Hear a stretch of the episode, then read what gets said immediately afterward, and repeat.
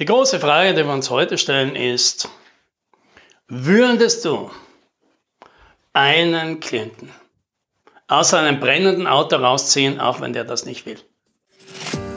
Hallo und herzlich willkommen beim Podcast 10 Minuten Umsatzsprung. Mein Name ist Alex Rammelmeier und gemeinsam finden wir Antworten auf die schwierigsten Fragen im B2B-Marketing und Verkauf.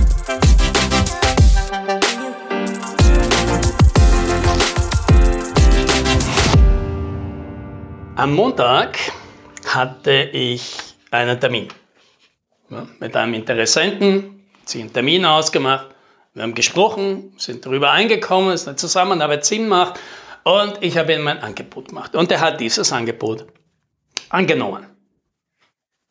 Oder besser gesagt, er hat es dann eben nicht angenommen, ja, weil jetzt kam dann doch keine Bestätigung mehrere Tage und dann man gedacht, okay, da ist was faul.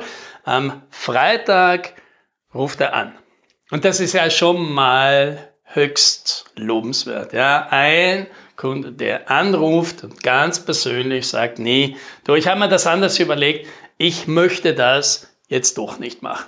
Ja, das ist ja mal schon groß, großer, großer Charakter, ja, weil die meisten, die schaffen es gerade mal zu einem kurzen, knappen Mail. Nein, tut mir leid, wollen wir nicht, in Zukunft einmal irgendwann und danach verweigern sie jede weitere Kommunikation. Ja, weil, keine Ahnung, weil sie ein schlechtes Gewissen haben oder sowas. Also, er ruft dort an und sagt dann eben ab. Jetzt war ich natürlich auf dieses Gespräch schon gedanklich vorbereitet und der natürlich auch, ja, weil als ich dann nachgefragt habe, ein bisschen nachgebohrt habe, kam dann ziemlich schnell diese Aussage, so, du, ich habe mich schon entschieden. Also nach der Art, egal wie wir jetzt da reden und wie weit du jetzt da versuchst, mich zu überzeugen, meine Entscheidung steht fest. Wir machen das jetzt nicht, vielleicht in Zukunft. Ja, das ist der Punkt, wo natürlich 19 von 20 Verkäufern aufgeben. Ja, aufhören und sagen, okay, da kann man nichts machen, die Entscheidung steht fest. Und bevor ich jetzt mir zukünftiges Geschäft natürlich auch noch aufs Spiel setze und bevor ich zu so einem lästigen Hardseller-Verkäufer werde, nehme ich das jetzt einfach hin. Ja, aber ich habe das natürlich jetzt nicht gemacht. Und warum? Warum nicht? Ja? Was, was treibt mich jetzt an, da jetzt irgendwie dran zu bleiben? Mache ich ja nicht immer. Ja? Aber in dem Fall und in vielen anderen Fällen mache ich das dann schon. Und da haben mich auch schon Mitarbeiter darauf angesprochen, wie ich das schaffe, ja, in diesen Situationen einfach dran zu bleiben und nicht nachzugeben, wenn der Kunde sagt, er will das jetzt nicht.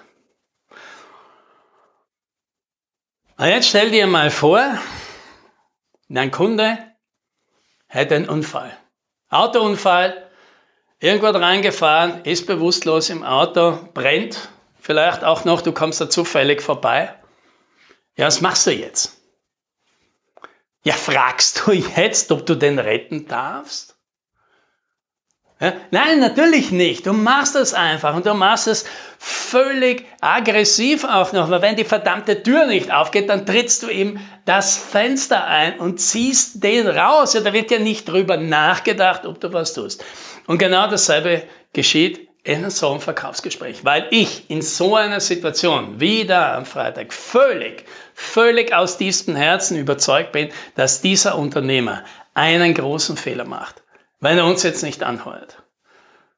Ja, weil der ganz große Fehler ist, Jetzt weniger, dass er uns jetzt nicht kein, kein Geld gibt. Ich meine, das ist natürlich auch ein Fehler, ja. Aber das ist nicht der Punkt. Der große Fehler ist, dass er dann in dieser Situation, wo er jetzt ist, und wo er ja unbedingt weg will, dass er sich dort einbetoniert. Weil das geht einfach nicht.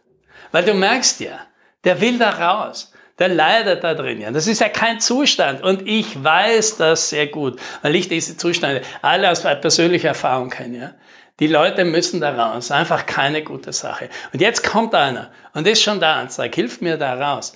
Und dann, aus irgendwelchen Gründen, wird er jetzt eben verwirrt, weil er mit anderen Leuten redet, weil er sich doch vor der Investition fürchtet, weil er von vielen unter, unterschiedlichen Meinungen jetzt da hört und jetzt natürlich verwirrt ist. Und was machen verwirrte Leute? Die versuchen jetzt mal natürlich gar nichts zu machen. Und die ziehen dann eben eine Scheibe hoch vor sich und sagen, du, ich möchte jetzt mal gar nichts. Ich, ich muss jetzt irgendwann mal für mich eine Ruhe und eine Klarheit kriegen. Ich will jetzt keine Entscheidungen treffen. Ne? So, und jetzt stehst du als Verkäufer draußen. Du verstehst diese Situation jetzt aber viel besser. Du weißt, was da jetzt los ist. Und dann ist es eben deine verdammte Pflicht, diese Scheibe jetzt eben einzutreten. Und eben nicht nachzugeben und eben nicht nachzufragen, ob du das jetzt darfst oder nicht. Ja, und irgendwann in dem Gespräch kam dann auch der Satz von dem Klienten, dass ich, du machst deinen Job wirklich verdammt gut. Sag, nein, das ist es nicht. Ich nehme nur meine Verantwortung jetzt gerade sehr, sehr ernst.